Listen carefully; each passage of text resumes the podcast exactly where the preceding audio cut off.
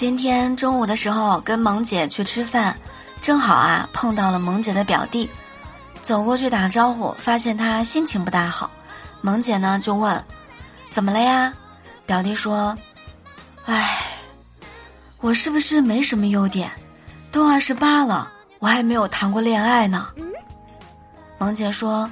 不会啊，你心地善良，工作吃苦耐劳，有上进心，踏实可靠，软件条件挺好的。表弟又问：“真的吗？我这么好，那怎么就没人要了呢？”萌姐的耿直发言来了：“因为别人太看重你的硬件配置了。哪些硬件？人丑嘴不甜，没车没房还没钱啊。”